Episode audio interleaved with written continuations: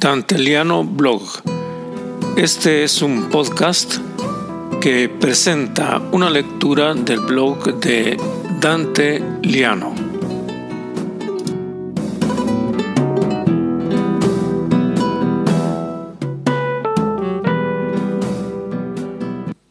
Soy Dante Liano y les presento el blog Performance.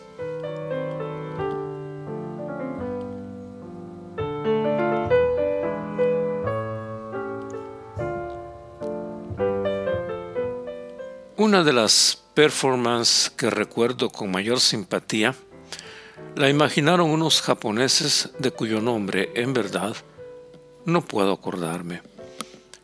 No importa. En teoría, los artistas contemporáneos aborrecen de la fama y de la nombradía. Prefieren que sea la obra perdurable. Y a veces ni siquiera la obra todo tendría que ser efímero y sepultado en el olvido. Pues bien, en una calle de Tokio o quizá de Osaka o de la prefectura de Kioto, instalaron un semáforo en una acera. Como todos los semáforos, cambiaba de verde a amarillo para después marcar el rojo. Los numerosos transeúntes disciplinados ciudadanos se detenían con el rojo y proseguían su marcha con el color verde. Nadie se preguntaba si había una lógica detrás del aparato. Simplemente obedecían. Quizá la finalidad del experimento fue demostrar los automatismos cotidianos, muchos de ellos redundantes e inútiles.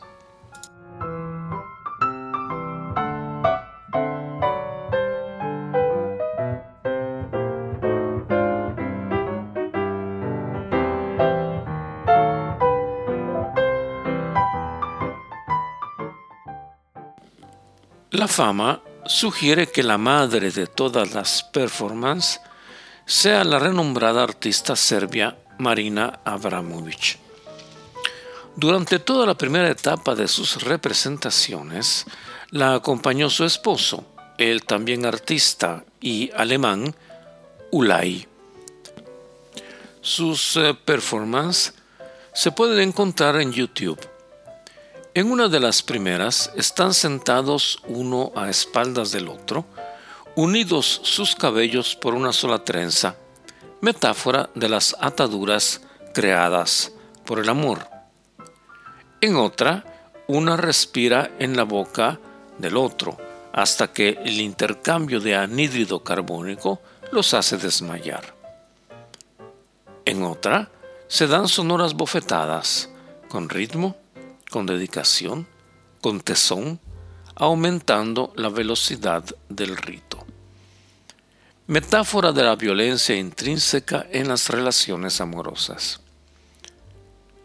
También es célebre el vídeo en que se lanzan el uno contra el otro, en un choque cuya fuerza es todo lo contrario de la unión amorosa. No sé si atribuir a Luis Cardosa la frase el amor es eterno mientras dura. Mi memoria dice que lo leí en alguna de las muchas butad del gran poeta. También el eterno amor de Abramovich con Ulay fue eterno mientras duró y se deshizo en pedazos delante de la más eterna muralla china.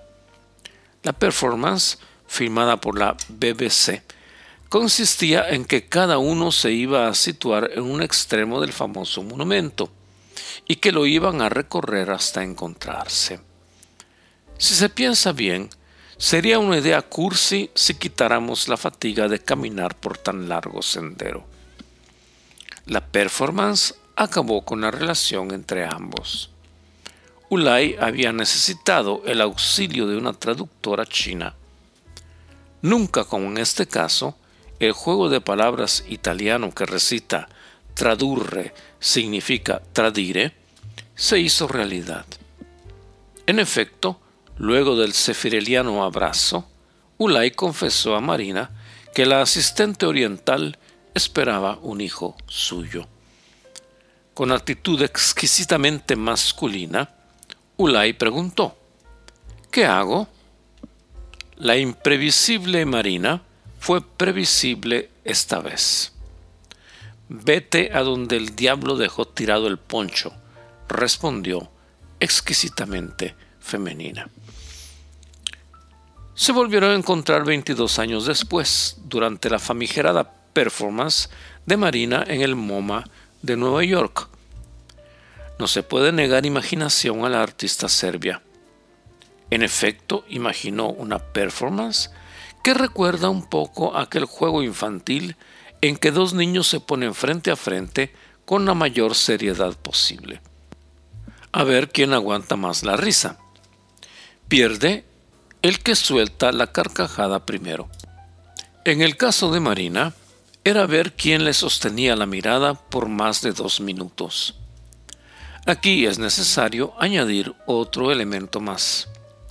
Marina Abramovich posee un carisma excepcional un don de la naturaleza que pocos tienen en el mundo. De su cuerpo emerge una energía que subyuga a los demás. Para ponerse frente a ella y sostener la mirada, se requiere una fuerza interior excepcional. En efecto, muchos de los participantes en el experimento se quebraban al cabo de un rato, se conmovían y una gran parte se echaba a llorar. Un golpe de teatro fuera de lo común fue el momento en que Marina vio sentarse frente a ella a un envejecido Ulay. Es el único momento de la performance en la que ella se descompone, se sobresalta y se conmueve. Ulay murió pocos años después, a los 76, la misma edad que Marina tiene ahora.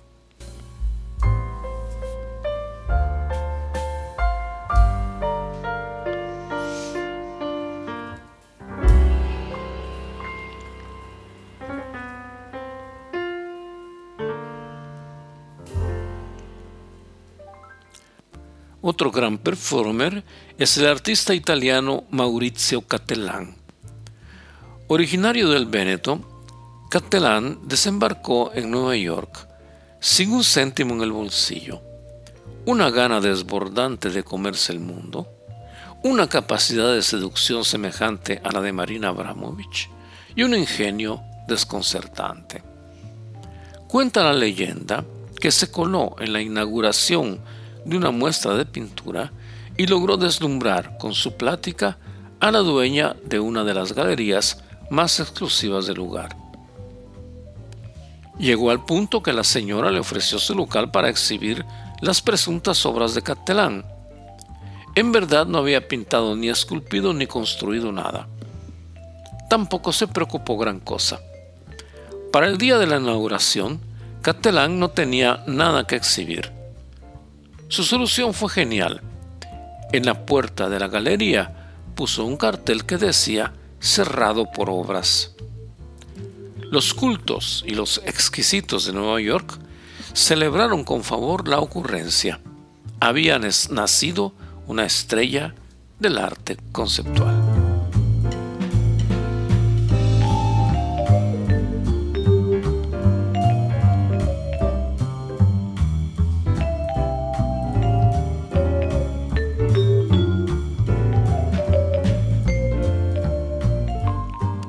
Captelán está en la frontera entre la performance y la instalación. Una de sus obras más conocidas fue una instalación performance en la Plaza 24 de Mayo de Milán, lugar de gran circulación de vehículos. Hay allí un robusto y antiguo árbol que se eleva por varios metros con su frondosa copa de sombra generosa. Pues bien, nuestro artista tuvo la ocurrencia de colgar de muchas de sus ramas una buena cantidad de muñecos que parecían niños estrangulados por los lazos que amarraban sus cuellos y que los hacían mecerse al viento como hojas mortales de las ramas en donde estaban colgados. Puede imaginarse el horror de los automovilistas cuando en la mañana, mientras se dirigían al trabajo, vieron el horrendo espectáculo. Más divertido y más revelador de cuánto los italianos respetan el arte es el monumento a la Bolsa de Milán.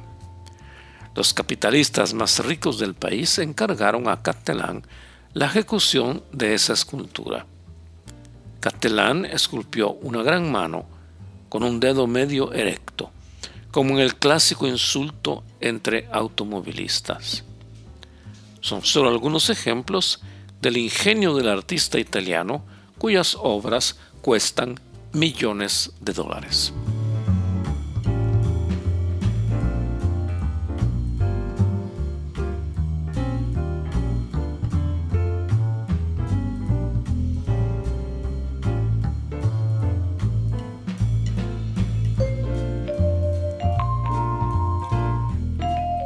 Lo más curioso de todo es que nadie sabe definir la performance. Es la clásica categoría de objetos que todo el mundo sabe qué son, pero que nadie es capaz de definir. Para calmar un poco la conciencia, la mayoría de estudiosos están de acuerdo en definirlo como concepto controversial, es decir, algo que puede ser todo y también lo contrario de todo.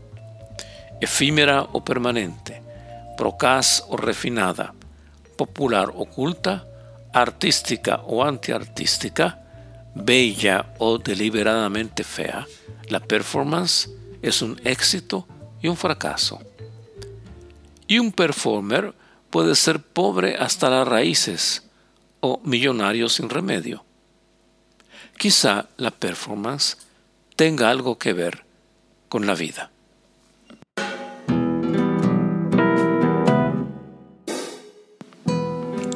Han escuchado Dante Liano Blog, un podcast con la lectura del blog de Dante Liano en wordpress.com, con la asesoría técnica de Jean-Claude Fondet